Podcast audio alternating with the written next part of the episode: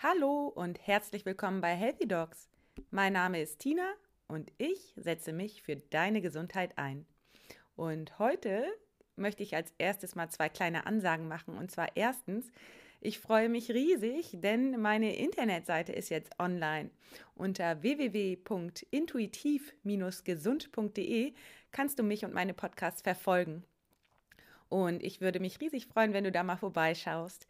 Und ähm, als zweites möchte ich mich ganz herzlich bei euch allen bedanken für die ganzen Feedbacks und für die Rezension bei iTunes. Das ähm, freut mich so unendlich und das bestätigt mich auch darin, dass ich weitermache. Ja, das gibt mir ganz viel. Vielen, vielen Dank dafür. Und als nächstes möchte ich noch eine kleine Ansage machen von Herrn Professor Braun, der einer meiner allerersten Gäste des Podcasts war. Und zwar gibt es ein Selbstfürsorgeseminar für Ärztinnen und Ärzte am 23. und 24.02.2019 in Großhansdorf. Wer sich dafür interessiert, kann gucken unter www.resilienzfürärzte.de. Ja, und dann geht es jetzt auch schon los mit der nächsten Folge. Und zwar spreche ich mit Horst Brömer ähm, über systemische Aufstellung, also Familienaufstellung im Gesundheitskontext. Ja, was das ist, was sich dahinter verbirgt, das äh, hörst du im Interview. Viel Spaß! Ich freue mich über meinen heutigen Interviewgast, Horst Brömer. Horst, du bist Psychologe, psychologischer Psychotherapeut, Gestalttherapeut, Suchttherapeut, Supervisor, Coach und anerkannter Lehrtherapeut für Systemaufstellung. Mhm. Eine ganze Menge. Moin Horst, vielleicht kannst moin, du dich moin. moin nochmal persönlich für meine Hörer vorstellen und vielleicht mal sagen, wie du so zu dem Ganzen gekommen bist. Ja, das mache ich gerne. Ich bin zu den Familienaufstellungen vor 20 Jahren gekommen. Zuvor habe ich, 20 äh, Jahre davor habe ich äh, in Berlin, in Westberlin, mit anderen Mitstudenten der Psychologie die ersten betreuten Wohngemeinschaften für damals junge Heroinabhängige gegründet unter anderem auf der Potsdamer Straße in, in Berlin-West, in West-Berlin, wie man damals sagte. Und aus diesen ersten Projekten, die auch damals schon vom Westberliner Senat finanziell gefördert wurden, entstand dann Ende der 70er Jahre in Westberlin die erste professionelle Rehabilitationseinrichtung, Einrichtung, die hieß dann Tannhof Berlin. Dort wurde ich 1982 dann äh, therapeutischer Leiter. Und äh, da haben wir dann zum ersten Mal äh, bahnbrechende äh, Reha-Projekte aufgelegt. Ganz besonders im Mittelpunkt stand im Oktober 1982, dass wir bundesweit die erste Rehabilitationseinrichtung aufgebaut haben, die sich dann weiterentwickelte, für drogenabhängige Mütter mit eigenen Kindern und für drogenabhängige Paare mit eigenen Kindern. Das war damals undenkbar. Das war ja ein Credo. Drogenabhängige junge Menschen wurden hier ausgegrenzt. Man traute ihnen nichts zu. Und wir haben gezeigt, äh, dass äh, in diesen jungen Menschen sehr viel Lebensmut steckt, obwohl natürlich die Sucht, die Hero Heroinsucht in dem Zusammenhang, eine lebensbedrohliche Erkrankung ist. Und in der Rehabilitation dessen wichtigstes Ziel ja die Nüchternheit ist, also die Abstinenz, haben wir miteinander festgestellt, wie viel Lebensmut bei den jungen Menschen ist. Ein ganz wesentlicher Schritt damals war, das haben wir später rückblickend sehr würdigend für uns selber festgestellt, war die damals schon vorhandene Zusammenarbeit mit den Elternkreisen Berlin. Elternkreise Berlin sind, waren ein Zusammenschluss von Eltern, deren Kinder drogenbetroffen sind, drogenabhängig wurden, schwer drogenbelastet sind. Und diese Elternkreise in Berlin, so heißen die, haben auch eine sehr gute und starke Ausrichtung. Die heißt mich auch wieder in kurzen Worten, die Nüchternheit unserer Kinder unterstützen. Vom Tannenhof aus haben wir mit diesen Elternkreisen eng zusammengearbeitet. Daran habe ich persönlich äh, genau gemerkt, welche unglaublichen Ressourcen in einem Familiensystem vorhanden sind.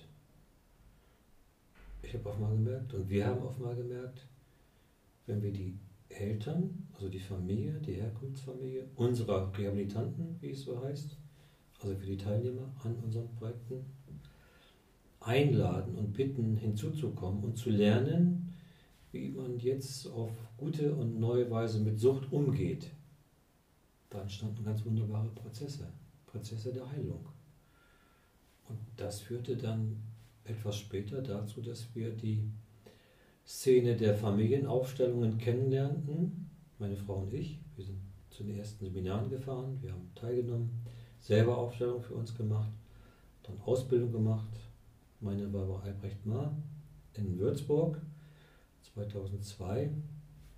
Und wir haben dann zusammen, der Albrecht Mahr und ich, diese Aufstellungsseminare als offene freiwillige Seminare in die stationären Rehabilitationsprogramme integriert. Auch wieder mit enormen Erfolgen. Mhm. Hört sich gut an. Kannst du für meine Hörer mal so ein bisschen erklären, wie das abläuft, so eine Aufstellungsarbeit in einer Rehabilitationseinrichtung? Ja, daraus wurde wirklich ein Modell. Wie gesagt, 2002 fing das an. 2003 können wir sagen, da wussten wir schon genau, wie es geht. Eine Entdeckung war im Zentrum. In den ersten Seminaren haben wir festgestellt, ja, das sind äh, schon tragende Erfahrungen, die die Teilnehmer machen. Als wir dann auch nochmal uns fragten, was fehlt möglicherweise noch, haben wir festgestellt, die Qualität der Sucht fehlt. Damals war es in Aufstellerkreisen noch nicht so verbreitet, dass man auch Qualitäten aufstellen kann. Oder wie heute Körperteile, Körperfunktionen. Glaubenssätze. Als wir dann in den folgenden Seminaren auch die Qualität der Suchterkrankung aufstellten, bekamen diese Seminare mit den suchtmittelabhängigen jungen Menschen nochmal eine neue Tiefe, wie man so sagt, eine neue Intensität. Wir stellten zum Beispiel fest, dass sich die Sucht vertreten durch eine Person bestimmten Familienmitgliedern zuordnet. Wir stellten fest, was stärkt die Sucht und was schwächt die Sucht. Und das waren wichtige Einblicke für die Rehabilitanten, die ihre Aufstellung gemacht haben. Und wenn du fragst, wie eine Aufstellung abläuft, da haben wir einige Schritte. Wir konzentrieren uns da auf die Aufstellung an sich und äh, die beginnt mit einem Vorgespräch. Die, das dauert einige Minuten, zwischen 10 Minuten und 20 Minuten. Und äh, wir stellen fest, wie lautet das Anliegen. Das Anliegen ist von ganz großer Bedeutung. Das Anliegen, das nennen wir auch den Auftrag, der gibt uns den Rahmen vor.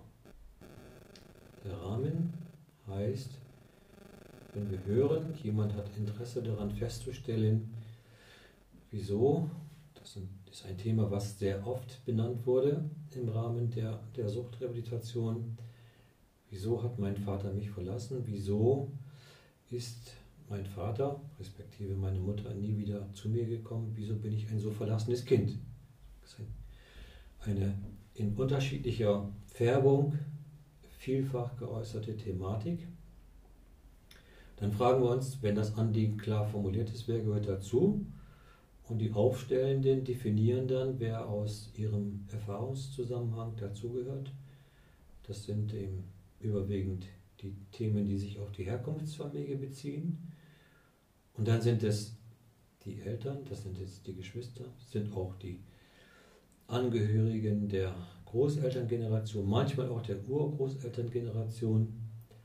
Und daher kommt der Name Aufstellung der oder die Aufstellende hat dann die Aufgabe, diese Personen, die jetzt benannt sind, und natürlich auch die Qualität der Sucht, im Raum aufzustellen. Also diesen Personen und diesen Qualitäten einen Platz aus der Intuition des Aufstellenden, der Aufstellenden zu geben. Und dann haben wir das erste Bild. Und aus dem entwickelt sich dann der Aufstellungsprozess, den ich anleite, auf meine Weise anleite, und meine Haltung ist, ich vertraue darauf, dass dieses Feld des Aufstellenden, der Aufstellenden aus sich heraus etwas beiträgt zur, zu dem Prozess und zur Beantwortung der Frage. Da kommt ja auch das, äh, der Begriff des Systems ins Spiel. Ähm, könntest du das vielleicht dazu vielleicht nochmal was sagen? Was ist ein System und hier bezogen auch auf die Familie? Mhm. Genau, ob man das vielleicht auch in anderer Weise auf Firmen oder so vielleicht anwenden kann. Ja, das ist mit dem letzten Stichwort Anwendung von den Erfahrungen aus Familienaufstellungen auf andere Systeme, Unternehmen. Gibt es ganz äh, erfolgreiche und sehr beeindruckende Erfahrungen. Im System selber sehen wir uns als Teil. Ein System besteht immer aus Teilen. Äh, Familiensystem besteht immer aus den Generationen, aus den konkreten Menschen. Zu einem System gehört immer auch dann das soziale Erbe, dann das strukturelle Erbe, Besitz zum Beispiel, die Region, in der eine Familie lebt. Zum System gehört auch die Heimat und vielfach, wenn man heute in Deutschland äh, mit dem Verlust der Heimat auch vertraut ist, verlorene Heimat oder verlorene Heimatin. Es gehören äh, politische, soziale, politische Prozesse der heftigen Art, Flucht und Vertreibung. Andere Prozesse, die auch zum System gehören, Einflussnahme von Institutionen auf die Familie, sprich in äh, diktatorischen Zuständen äh, leiden bestimmte Familien unter Diktaturen oder andere Familien profitieren davon. Leid in der Familie gehört zum System, also außer den konkreten Menschen gehören alle diese Qualitäten auf diesen Ebenen, die ich benannt habe, zu einem System. Deswegen ist Familienaufstellung halt ein sehr komplexer Prozess, den, wenn du diesen Prozess bei einer konkreten Person begleitest, immer auf diesen Ebenen auch nachspüren solltest, wo sind wir jetzt gerade, in welchem Zeitzusammenhang sind wir gerade und wie bewegen sich die Stellvertreter, die aufgestellt sind, in Bezug auf ihre äh, Person, die sie darstellen, in Bezug auf ihre Qualität, die sie darstellen. Mhm. Ich finde das total spannend, weil das ja auch ein ganzheitlicher Ansatz ist. Ähm, du weißt ja, dass ich ähm, aus der Schulmedizin komme und auch ähm, traditionell chinesische Medizin mache und da ist es ja auch, ähm, da wird der Körper ja auch als System gesehen mhm. und deswegen finde ich in der Behandlung von ähm, chronischen Erkrankungen ist es so wichtig, dass den ganzheitlichen Aspekt mit reinzunehmen und da eben die Umgebung mit anzugucken mhm. und manchmal ist es ja so, dass das, ähm, das Symptom, das sich zeigt, gar nicht die Ursache ist oder sozusagen eigentlich nur das ausführende Organ und dass die Ursache ganz woanders liegt. Und das zeigt sich dann ähm, ja im System. Also wenn wir jetzt zum Beispiel eine Familie aufstellen, dann ähm, die ganzen äh, An Angehörigen, die damit äh, reinspielen. Ähm, und dann stehen die Personen dort und dann mhm. kommt es ja meistens zu irgendeiner Bewegung, weil im System verändert sich dann ja irgendwas. Und dann, ähm, vielleicht kannst du nochmal die Dynamik erklären, weil dann mhm. kommt es ja wahrscheinlich äh, am Ende letztendlich zu irgendeinem Bild oder zu irgendeiner Lösung. Genau, so ist es. So wie du das sagst, ist es. Die ganze kurze Fassung dazu heißt, wenn man das im Englischen zitiert, Mind over Better. Übersetzt heißt das, unsere Überzeugungen, die wir gelernt haben, unsere Überzeugungen, unsere Glaubenssätze, die wir vermittelt bekommen haben und zu uns genommen haben als Kinder, die wir von den Großeltern und den Eltern bekommen haben oder auch von gesellschaftlichen Kräften uns vermittelt, wie man denn so sein soll, zum Beispiel als Deutscher, äh, bestimmt, wie unser körperliches System sich entwickelt. Es geht, beginnt mit der kindlichen Entwicklung wo wir als Kinder etwas hören, wie wir denn sind, wie wir, wie wir sein sollen, wie man sich dann verhält. Und aus dem Prozess der Anpassung heraus, wenn wir größer werden, entwickeln wir auch ganz bestimmte Organbelastungen, die ganz unterschiedlich sein können. Zum Beispiel Haltungsprobleme. Heutzutage sind Haltungsprobleme äh, gesellschaftsweit ein sehr großes Problem. Die Krankenkassen rechnen mit Milliarden an Ausgaben, die sie für die Wiederherstellung der Gesundheit im Wirbelsäulenbereich, im orthopädischen Bereich ausgeben. Und das, der Begriff Haltungsschaden deutet schon darauf hin. Wir haben eine Haltung, die uns schädigt. Ich schädige mich mit einer bestimmten Haltung, sodass ich eine organische Belastung entwickle. Und der Orthopäde, der mir vielleicht eine Kortisonspritze in ein Gelenk geben will, fragt nicht danach, woher kommt das vielleicht? Ne? Sind meine Haltungen, meine Überzeugungen, dass mein Leben so und so ablaufen muss und nicht anders, ursächlich hier wiederzufinden? Wenn man zum Beispiel Physiotherapeuten fragt, die ja körperlich mit den Patienten Kontakt haben, Massage, äh, Anleitung, sportliche Übung, gymnastische Übung, Bewegungsübung. Wenn du äh, Physiotherapeuten fragst, sagen ganz viele Menschen aus diesen Berufen, ich bekomme die Geschichten der Menschen durch meine Hände. Und wenn ich dann manchmal frage, was ja nicht zu meiner Aufgabe als Physiotherapeut gehört, dann sagen mir die Menschen, ja, das ist wirklich hier, das ist meine Geschichte.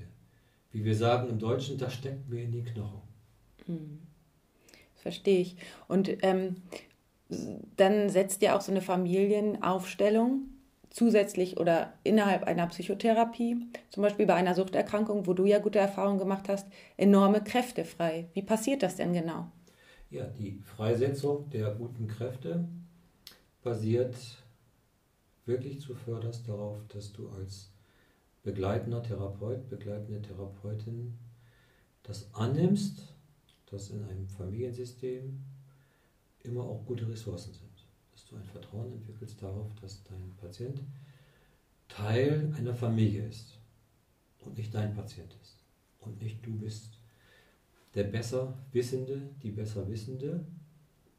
Du weißt nicht besser, was für den Patienten gut ist. Tatsächlich ist das, was gut für den Patienten gut ist, an Wissen im Familienkörper gespeichert. Und im Familienkörper können wir dem Familienkörper können wir eine Stimme geben durch diese Aufstellungsarbeit, dass wir also differenzieren zwischen Vater und Mutter und Bruder und Symptom, Glaubenssätzen und hören. Was hören wir? Wir hören dann im Prozess der Aufstellung, wie sich gute Lösungen zeigen, wie gute Lösungen in Worte gefasst werden. Und wir hören dann, wenn eine Aufstellung zu einem guten Ende kommt, welche Kräfte freigesetzt werden und wie ermutigt jemand wird, oftmals sich dem eigenen Guten, wie wir manchmal sagen, dem eigenen Glück zuzuwenden. Hm, aha, also ähm, ist da sozusagen am Ende immer eine Lösung ersichtlich. Also die Personen bewegen sich im System und am Ende kommt es zu einer Lösung. Ja, das kommt wieder darauf an, äh, mit wem du über Aufstellung sprichst. Also wenn du mhm. mit mir, so wie wir es machen, über den besonderen Ansatz, den ich entwickelt habe in all den 20 Jahren, dann sage ich ja.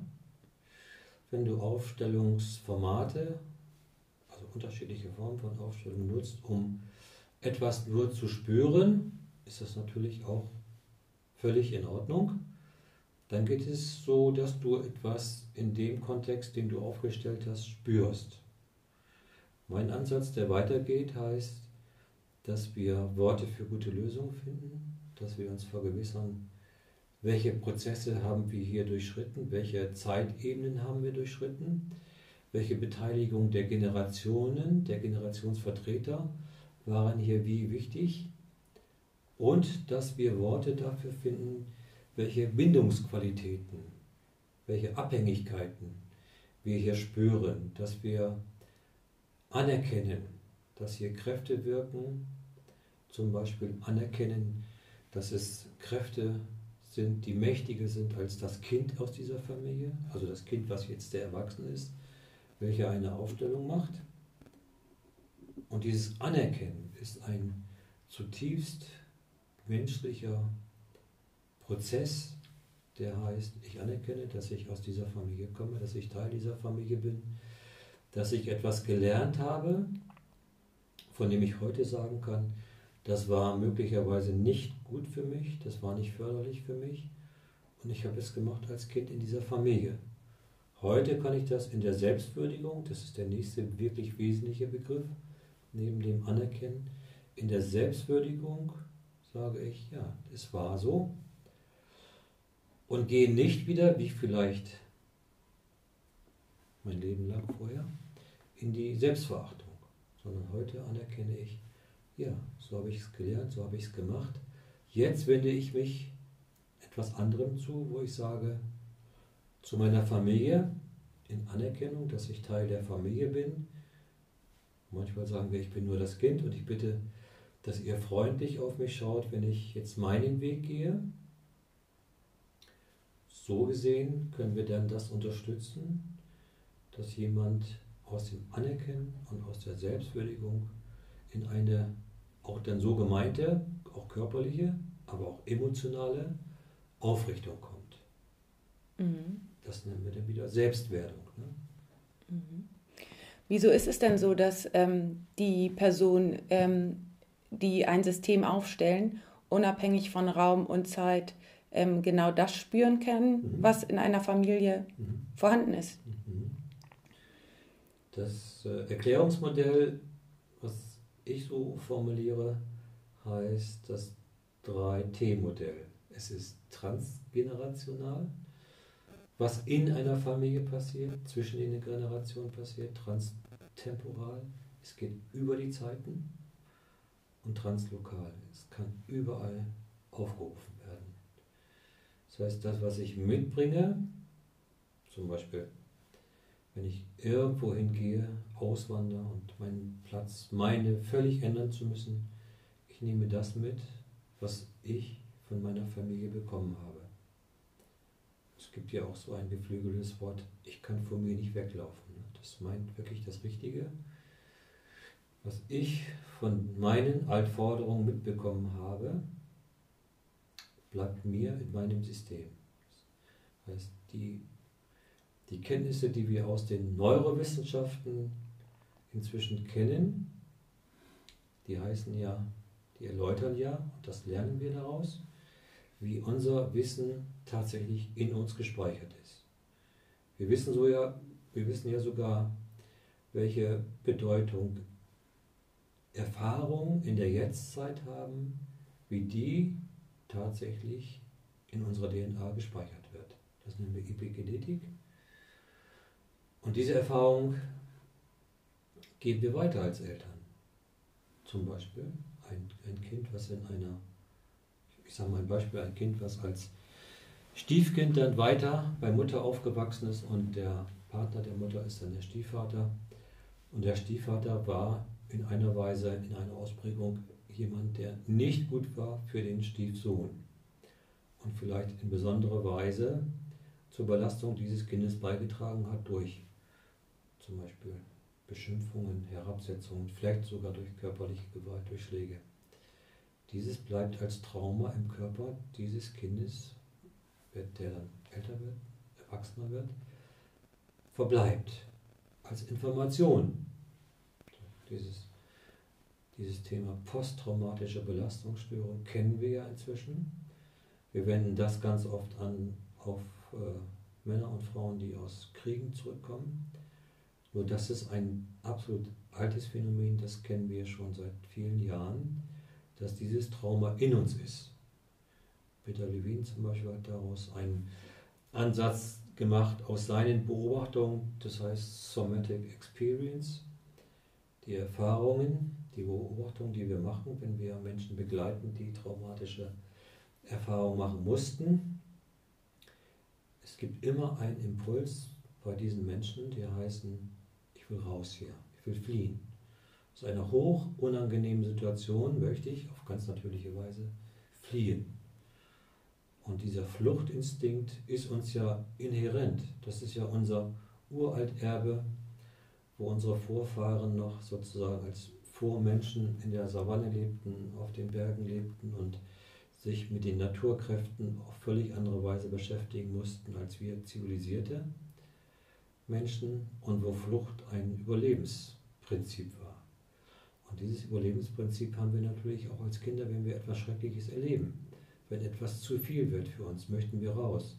Wenn das verhindert wird für, durch Menschen, die mächtiger sind als die Kinder, dann kommt es zu einer Situation, wo die Kinder das im Körper abspeichern. Sie können nicht raus, sie können es nicht rausagieren. Und so kommt es zur äh, Speicherung von Wissen, wie Gewalt sich anfühlt. Dieses Gefühl bleibt im muskulären Körper gespeichert.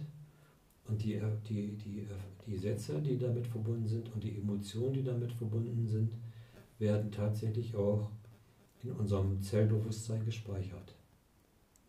Mhm. Interessant. Also ähm, um es nochmal ähm, einfach und zusammenfassend zu sagen, ist es so, dass man durch so eine Aufstellung einfach beobachtet, wo irgendwie, also wo da die, wo das Problem liegen könnte, ohne zu bewerten. Das ist ja ganz, ganz wichtig, was du gesagt hattest. Und dann guckt, wie es zu einer Lösung kommt. Ähm, ja, ganz einfach gesagt ja, jetzt. Genau so ja. einfach ist es. Mhm. Genau so einfach ist es. Und, und das erfordert natürlich eine ganz wichtige Grundhaltung von mir als derjenige, der die Aufstellung begleitet. Ich bin tatsächlich in einem Zustand des Nichtwissens und in einem Zustand des Begleitens und Schauens und Aufnehmens, was an Bewegungen hier passieren und benenne. Benenne so, dass äh, die Beteiligten spüren, ist das, was ich benenne, zutreffend oder etwas, hat es eine andere Färbung, trifft es gar nicht zu. Das ist ein, eine, ein tatsächliches offenes Angebot von meiner Übersetzung. So, in, meinem, in meinem eigenen Spürbewusstsein bilde ich die Aufstellung für mich ab und finde eine Bewusstheit dazu durch mein in mich hineinspüren und, und aus diesem intuitiven Prozess beteilige, beteilige ich mich dann an, an der Aufstellung, indem ich vielleicht einen Vorschlag mache, eine, einen Stellvertreter umstelle und immer mit der vorsichtigen Frage, ist es stimmig, ist es nicht stimmig? Das ist eine ganz wesentliche Haltung und deswegen ist, sage ich auch so, mein Ansatz ist der, dass diese Komplexität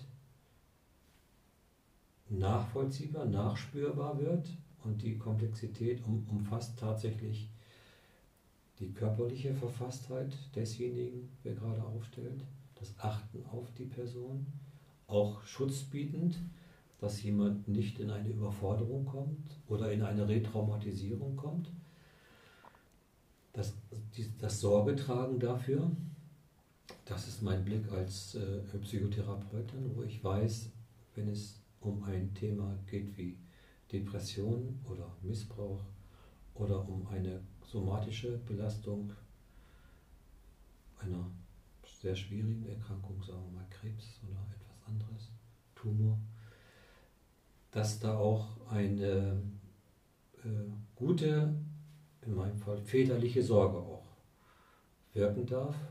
Die nächste Ebene ist feststellen, wie jemand atmet, feststellen, wie jemand körperlich sich, äh, sich körperlich aufrichtet, wie, wie die Körperhaltung ist und die Rückmeldung zu geben, zum Beispiel mit der Atmung zu gehen, gut zu atmen, einen guten Stand zu haben, dann die Bitte zu spüren, wie ist die Entfernung, die gerade hier hergestellt ist, wie fühlt sich die Nähe oder die Entfernung an. Und dann natürlich zu fragen, spürst du das, was du jetzt gerade hörst? Also in der, in der Kommunikation, in der Kommunikationsübertragung, wenn jemand einen Satz hört, dass, dass derjenige, der in der Aufstellung als Protagonist steht, spürt, wo der Satz, sagen wir jetzt ein Satz von, einem, von dem Bruder oder vom Vater, Wirkung entfaltet. Immer wieder dieses ins Spüren gehen. Das ist für mich so mein Credo, mein besonderer Ansatz, so ein feines Spüren zu entwickeln, dass ich nicht diesen normalen kommunikativen Fehler mache, gleich in eine Antwort zu überzugehen, wo ich gar nicht mehr im Kontakt bin mit den Personen, die ich aufgestellt habe, sondern dass ich kontaktvoll werde und spüre, wenn hier bestimmte Sätze, ja Kräfte und Energien zum Ausdruck bringen, welche Wirkung die haben und diese Wirkung wieder wahrnehmen, so wie in einem Regelkreis und für das, was ich wahrnehme, wieder angemessene Worte finde. Und dann wieder, das ist wiederum auch meine Mitbeobachtung, meine Begleitung, wie formuliere ich das? Also mit welcher Qualität drücke ich mich wieder aus? Zum Beispiel als Vorwurf, als Beschimpfung oder als oder Sätze des sich Kleinmachens, der Unterordnung, Sätze des Fliehens. Und meine Rückmeldung ist immer dem geschuldet und daran orientiert, dass jemand in einer, in einer direkten Antwort etwas so ausdrückt, dass der oder diejenige sagen kann, ja, das kommt vom Herzen, das meine ich wirklich so. Und dann wieder spürt, was die Worte wieder bedeuten. Auf diese Weise stellen wir ein, ein Spürbewusstsein her über unsere, Bewind, über, über, über unsere Bindung, die wir gerade haben. Ist es eine Abhängigkeitsbindung, eine, eine Bindung, die durch Abhängigkeit äh, aufrechterhalten wird, oder ist es eine Bindung, die sich durch Liebe herstellt, durch Zuneigung von Eltern zu Kindern und unter Geschwistern? Das ist mein Tun, wenn ich Aufstellungen begleite. Hm. Was ich so schön finde, ich finde drei Aspekte so schön, wenn ich darüber nachdenke. Erstens, dass ähm, ein System sozusagen die Lösung kennt, sie aber sozusagen unter deiner Anleitung ähm, wieder zu einer Lösung findet, dazu gebracht wird. Zweitens finde ich toll, dass unter einer, während einer Aufstellung diese Lösung dann ja auch live passiert, also sozusagen dann schon im Feld existiert, also schon gesehen worden ist mhm. und in demjenigen wirklich ein Erfahrungswissen, ein körperlich erf erfahrenes Wissen, mhm. ähm, also äh, erlernt wird oder einfach schon vorhanden ist. Und drittens finde ich schön, dass dabei ja auch wirklich neue Glaubenssätze mhm. Hypnotisiert werden, sage ich jetzt mal, die, die dann auch ausgesprochen Erst werden. Erstmal formuliert werden. Formuliert, genau. Dann fest nochmal mhm. wiederholt und festgestellt wird. Mhm. Hör mal, nochmal deinen Satz, nochmal wiederholen. Wie fühlt der sich an? Dann wieder in Bezug mhm. auf Körperbewusstsein, wo klingt der an? Mhm. Zum Beispiel im Herzen. Wenn wir dann ein, zum Beispiel einen Vertreter haben für, einen, für ein Organ, was bisher sehr belastet war, zu spüren, welche Veränderung bewirkt das dann wieder. Zum Beispiel eine totale Entlastung, eine Befreiung eine Auflösung der Last, mhm. des Leides, was hier im Körper gebunden ist. Und das sind wunderbare Prozesse. Mhm. Dass diejenigen schon spüren können, wie sich anfühlt, wenn es genau. geheilt ist. Es mhm. spürt mhm. derjenige, es spürt diejenige sofort. Mhm. Die Entlastung, die Änderung, die gute Haltung, die Befreiung, das freie Atmen, die Herzenswärme, die Herzensverbindung mhm. ist sofort zu spüren. Mhm. Schön, ja. Ähm, was ist denn das heilende Feld? Und ähm, wie und warum sind die Informationen aus dem System abrufbar und nachspürbar? Das hattest du eben auch schon so ein bisschen mhm. gesagt. Ja, ja. Aber vielleicht, dass du nochmal auf das heilende Feld eingehst. Das heilende Feld ist ein, ein guter Begriff. Albrecht Mahr hat es mal als das wissende Feld benannt. Das wissende Feld meint, dass wir als die Generation der Kinder auch nicht nur das soziale und finanzielle und strukturelle Erbe unserer Vorfahren mitbekommen, sondern auch tatsächlich, muss man sagen, alles andere. Und das ist in uns. Das ist einmal unser gesamtes körperlich, kognitives, muskuläres, neuronales System, wo all das, was unsere Vorgenerationen ausmachen, gespeichert ist. Und in der wenn man das als Prozess durchläuft, geht es immer tiefer und immer mehr, wir sagen dazu, Informationsfelder Subfelder oder auch Informationsschichten, auch zeitlich geschichtete Informationsschichten, kommen immer mehr ins Spürbewusstsein. Das ist ein Prozess der Öffnung. So kannst du das vergleichen, wenn du beginnst zu meditieren, wirst du vielleicht nach acht Minuten schon unruhig und meinst, es passiert ja nichts. Und dann merkst du, wenn du dran bleibst, dass du nach 10 Minuten, nach 15 Minuten, nach 20 Minuten in allmählich tiefere Prozesse kommst. Und wenn du nach einem halben Jahr zurückschaust, merkst du, wo du inzwischen mit dieser meditativen Übung angekommen bist, dass du eine Tiefe und eine Breite erreichst der Meditation, die du natürlich in der ersten Woche nicht erreichen kannst, weil es hat mit Üben was zu tun. Und so können wir uns diesen Informations- diesem wissenden Feld, was wir selber sozusagen mit allem, was uns als Mensch ausmacht, verkörpern, so können wir dieses wissende Feld nutzen, um daraus dann das Heilende abzuleiten, das heilende Feld dann abzuleiten. Denn tatsächlich ist neben all dem, was an Leid, Belastung, Entsagung in diesem wissenden Feld ist, auch das andere drin, nämlich Lebensfreude, die Bejahung des Lebens, das Interesse am eigenen Glück. Das ist genauso immer, immer da. Ne? Das ist, was ich vorhin meinte mit, äh, mit dem Hereinnehmen der Familien in die Therapieprozesse, weil du da nochmal auf ganz breitere und tiefere Weise die Ressourcen, die im wissenden Feld der Familie da sind, ins Bewusstsein bringen kannst und dann auch nutzen kannst. So. Mhm.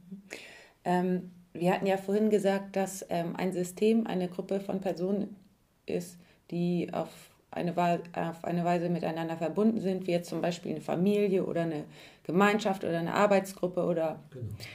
äh, aus der TCM-Sicht auch der Körper. Genau. Deswegen meine Frage, kann man jetzt zum Beispiel auch einzelne Körperteile aufstellen? Mhm. Die ähm, ersten Aufstellungen, die, wo es um äh, somatische oder psychische Belastung, Erkrankung ging, haben Schritt für Schritt das hinzugenommen. Es war so ein, ah ja, denn brauchen wir hier vielleicht jemand, der für ein Gelenk steht, sagen wir mal. Weil wir natürlich wissen, dass sich Energieblockaden im Körper insbesondere auch in Gelenken zeigen. So, dann haben haben wir uns getraut, das mal aufstellen zu lassen.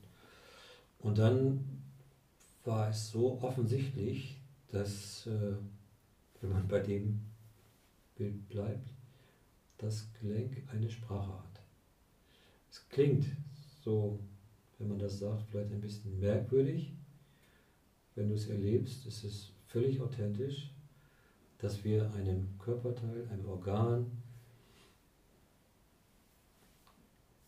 Knochen, was immer, Wirbelsäule, Kopf, Ohren, was immer, äh, repräsentieren lassen, dass wir dann etwas über die Befindlichkeit hören. Wir haben, um das so in der Komplexität weiterzutreiben, dann auch daraus äh, heilende Erfahrungen ableiten können, wie wir zum Beispiel mit schweren Erkrankungen umgehen können. Also Thema war, nicht Heilung der schweren Erkrankungen. Das ist ganz klar natürlich in der normalen klassischen Medizin beheimatet. Da darf man auch wirklich von der Kooperation ausgehen und sich nicht anmaßen, Familienaufstellungen würden somatische Erkrankungen heilen. Familienaufstellungen können aber dazu beitragen, dass jemand auf andere, sagen wir mal, angemessenere, einfachere Weise mit der Belastung umgeht. Und da gibt es wunderbare Erfahrungen. Die haben wir zum Beispiel in einer Seminarreihe in, an der Uni in Bremen gemacht. Da hatte ich mit meinem Kollegen und Freund einmal das Thema reingebracht. Ähm, Umgang mit Krebserkrankungen. Und daraus entwickelte sich eine, ein, ein, ein, entwickelten sich Perspektiven, die waren ganz beeindruckend. In der Kurzfassung, jetzt aufgrund unserer Zeit, war es ein ganzheitlicher Ansatz, der sich ergab aus der Anerkennung der traditionellen Medizin, der klassischen Medizin, die weiß, wie man heutzutage mit den unterschiedlichen Krebsformen nach jetzigem Wissensstand umgehen sollte. Wirkliche Anerkennung. Ne? Dann Anerkennung dessen, dass jeder Mensch ein Immunsystem hat, was in inniger Weise mit den eigenen Haltungen zu tun hat. Drittens waren also die Haltung wichtig. Die Haltung waren ja Hoffnung. Oder die Haltung war, ich verzweifle total und habe mich schon aufgegeben. Die Arbeit mit den Haltungen, die sich in gute, starke Glaubenssätze dann umwandelten, transformierten, waren eine weitere ganz große Kraft. Dann die Angehörigen. Angehörigen, die ja, wenn wir bei dem Thema Krebsbelastung bleiben, manchmal oder sogar relativ oft noch schwerer zu handhaben sind für den krebsbelasteten Menschen als die Krebserkrankung selber, weil die Angehörigen und die Freunde reagieren ja im hohen Maße mit eigener Verzweiflung und belasten dann nochmal denjenigen, der Krebs belastet ist. Wenn also die Angehörigen und Partner oder Freunde lernen in einer Weise positiv auf den so belasteten Menschen einzugehen, dann gibt es einen enormen Kräftezufluss. Das in dieser Komplexität zu erleben, führte dazu, dass, um, das führte dazu, dass der Vertreter, die Vertretung von dem Krebs, den wir natürlich aufgestellt hatten, ab einem bestimmten Moment sagte, ich werde schwächer. Es waren beeindruckende Momente, die wir natürlich nicht vorgeben. Ich kann als Aufsteller nicht einem Stellvertreter vorgeben, jetzt sei, fühl dich mal so. Das funktioniert nicht. Der Vertreter, das waren mehrere Aufstellungen, war eine ganze Serie von Ausstellungen, die Vertreter jeweils für die Krebsbelastungen äh, formulierten in einem größeren Abschnitt der Aufstellung, wie mächtig sie sich fühlen, welche, welchen Zuwachs an Energie da ist, und in dem Prozess der Anerkennung der Mächtigkeit des Krebses, in der Anerkennung, dass Lebensfreude da ist, dass Hoffnung da ist, in der in dem Wahrnehmung durch den Vertreter des krebsbelasteten Menschen, dass jemand an der Seite ist, der unterstützend, positiv ist, Familie, Freunde. In diesem Kontext, wo sich das System so positiv entwickelte, wurde und in tatsächlicher Absichtslosigkeit das Symptom, also der Krebs, schwächer. Wir haben auch Aufstellungen erlebt, wo der Krebs dann ganz verschwand und sagte, ich habe eigentlich hier nichts mehr zu tun. Das würden wir dann nennen Spontanremission. Und, aus, und in dieser Komplexität haben wir sozusagen abgeleitet, dass wir, und das ist halt mein persönlicher Ansatz dann auch geworden, diese Komplexität immer mit hinzuzunehmen. Ne? Auch wenn das äh, umfangreich klingt, was es ist, so gesehen können wir auch schwerwiegende Themen, die wir als schwerwiegend bezeichnen, also besondere somatische oder besondere psychische Belastung, äh, in der Nutzung des heilenden Feldes, der heilenden Energien, die im System sind, wirklich gut zur Anwendung bringen. Spannend, richtig spannend. Vielleicht kannst du noch mal ganz kurz sagen, ähm, mit was für anderen Dingen du Erfahrungen gemacht hast im Rahmen der systemischen Aufstellung. Das ist eine wirkliche Bandbreite von Themen. Das unterliegende System ist immer die Erfahrung, die Anerkennung, dass im System desjenigen, der eine Aufstellung macht, die Lösungen vorhanden sind. Das klingt das ist erfahrungsbezogen und klingt, wenn ich das so sage, wirklich in der Weise aufmunternd für diejenigen, die sich in einer schwierigen Situation befinden, in deinem System ist bereits jetzt die Lösung vorhanden und wir können auf diesem Wege uns der Lösung nähern und die Lösung entdecken. Das ist eine ganz wunderbare Erfahrung. Und die, die Thematiken sind in Bezug auf meinen beruflichen Werdegang die Begleitung von Menschen mit Suchterkrankungen, was ja schon eine sehr bedeutsame, sehr schwerwiegende Erkrankung ist. Dann die Folgen von Scheidung, wenn Eltern sich scheiden lassen, wie die Kinder darauf reagieren. Anderes Thema, die Gewalt in der Familie. Wie können Menschen, die heute erwachsen sind, damit umgehen, dass sie Gewalterfahrungen erleben mussten? Und in dem Kontext auch wieder Supervisionsaufstellungen, professionelle Teams begleiten damit, darin, wie sie mit Kindern aus schwer belasteten Familien umgehen. Und wie wir sehen, wenn, wenn da auch wieder systemisch gearbeitet wird, wie dann in den realen Familien positive Veränderungen passieren. Dann Themen in, in Unternehmen, so, wo es darum geht, Unternehmensübergänge, Vererbung von, von Familien, Aufnahme neuer Mitglieder, Mitarbeiter hereinnehmen, äh, Konfliktlösungen erreichen, also auch auf der systemischen Ebene von Unternehmen kann man in der gleichen Weise arbeiten, Kundenbindung, äh, Produktchancen kann man auf diese Weise untersuchen, auf, die, auf genau dieser gleichen komplexen Weise äh, untersuchen und zur Lösung finden, auf der Ebene der psychischen Belastung, Depression, Schizophrenie, Menschen, die, wo man landläufig sagt, die sind verrückt. Diese Rückführung auf Familienthemen, auf Familienzusammenhänge. Ganz großes nächstes Thema ist die Folgen von Krieg und Vertreibung. Ich bin seit vielen Jahren auch in Bosnien-Herzegowina tätig. Dort hautnah zu erleben, wie der Bürgerkrieg im ehemaligen Jugoslawien heute noch nachwirkt. In wirklich zerstörerischer Weise nachwirkt, traumatisierend weiterwirkt und wie wir dann auf diese Weise dazu beitragen können, dass Menschen sich entlasten und ihr gegenwärtiges System neu ausrichten. Das ist dann wirklich wunderbar. Und manchmal hat man das Gefühl, die Heilung kommt noch ganz woanders her, nämlich von dem größeren Feld, was uns ja als Einzelmenschen auch umgibt. Das dürfen wir ja auch sagen. Aus dem Gemeinschaftsfeld, was du vorhin gesagt hast, die Familie, die Gruppe, eine Gemeinschaft, eine Zugehörigkeit zu einer größeren Gemeinschaft, zu einer ganzen Nation zum Beispiel oder zu einer Untergruppe, die wir benennen können. Das sind auch Kräfte, die da sind. Hm. Schön.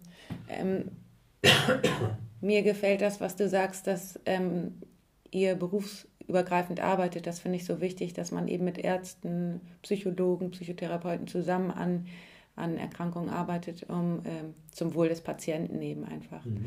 Mich interessiert noch ähm, eine letzte Frage. Ähm, wir kommen auch langsam zum Schluss. Ähm, und zwar, warum sind Rituale so wichtig? Mhm.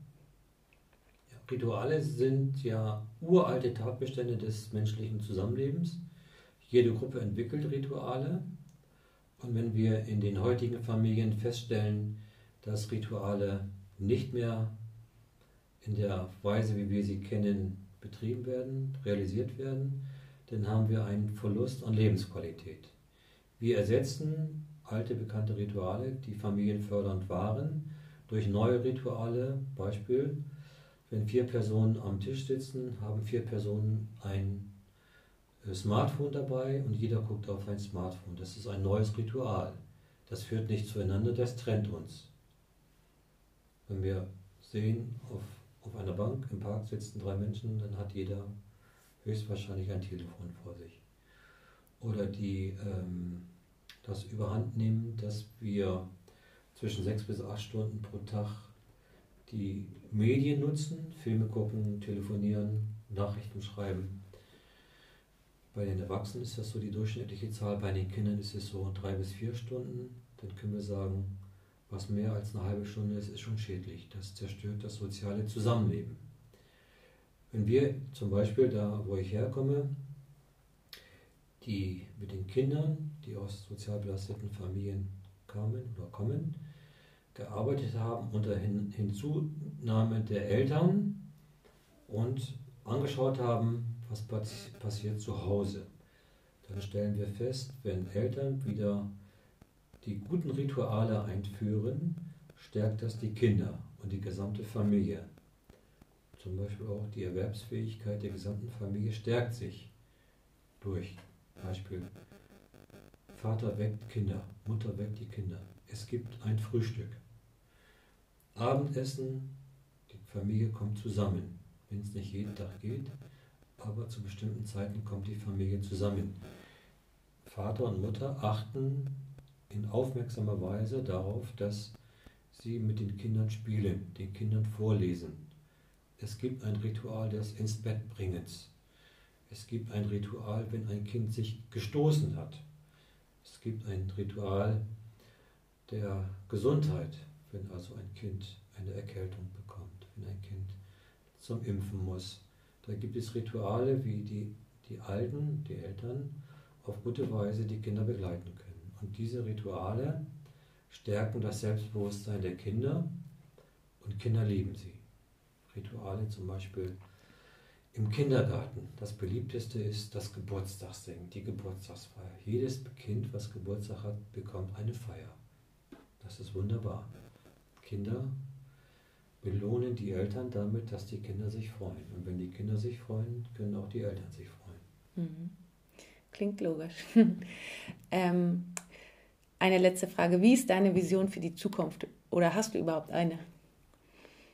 Die Zukunft an sich? Ja, also wo du vielleicht mit deiner Arbeit hin willst, also so in der Richtung vielleicht mhm. in Bezug auch auf Gesundheit oder auf, mhm. auf Was ich unterstütze an den Orten, wo ich tätig bin und wo ich tätig gewesen bin, ist, dass wir dieses Verständnis für das wirklich ganzheitliche immer mehr verbreitern, dass wir den Menschen verstehen in seiner Komplexität, auch den Menschen verstehen in, seiner, in seinem spirituellen Wesen, dass wir auch uns trauen, den Menschen anzuschauen, dass es eine, ein, ein Mensch ist, der selber von sich heraus seine Selbstheilungskräfte entwickeln kann und dass wir, wenn wir einen Menschen, eine Gruppe, ein Ehepaar, eine Familie begleiten, ein Vertrauen entwickeln, dass diese Familie, diese ganz konkrete Familie über wirkliche Selbstheilungskräfte verfügt und dass wir, äh, bevor wir vorschnell mit Medikamenten kommen, ob bei einer psychischen Belastung oder beim auffälligen Kind, dass wir erst uns trauen, mehr Zeit für einen guten Kontakt aufzuwenden, um mit den Menschen zu sprechen. Das ist meine Vision, dass wir in unserem Gesundheitssystem uns wieder trauen, mehr Zeit für das Gespräch zu nutzen, um festzustellen, Heilung geht auch auf diesem Wege. Das finde ich total schön, dass du das sagst. Das ist auch meine Vision, das finde ich, das teile ich total. Und deswegen jetzt nochmal, ähm, wo können denn meine Hörer dich finden? Im Internet zum Beispiel? Ja, die, meine Hörer, die können mich natürlich finden, wenn mein Familienname aufgerufen wird, Römer-Berlin, ist meine Homepage. Da stehen einige äh, Texte, die auch dieses erläutern und auch natürlich die Kontaktmöglichkeiten, wie ich an diesen Seminaren teilnehme. Schön. Das tue ich auch alles in die Shownotes, damit meine Hörer das auch kriegen. Mhm. Und äh, ja, dann danke ich dir sehr für das Gespräch. Ja, danke dir, Christina. Vielen Dank. Ja, bis bald. Finde ich auch. Ich hoffe, dir hat dieses Interview gefallen. Und wenn ja, dann würde ich mich riesig freuen, wenn du es mit Bekannten, Freunden, Kollegen teilst. Und natürlich würde ich mich auch riesig über eine Bewertung bei iTunes freuen, denn dann können uns mehr Menschen finden. Und ähm, ja, wenn du keine Folge mehr verpassen willst, dann klick doch auf Abonnieren. Und ja, guck doch mal bei meiner Internetseite vorbei. Unter www.intuitiv-gesund kannst du alles über mich finden. Und ja, dann sage ich erstmal alles Liebe, bleib gesund, deine Tina.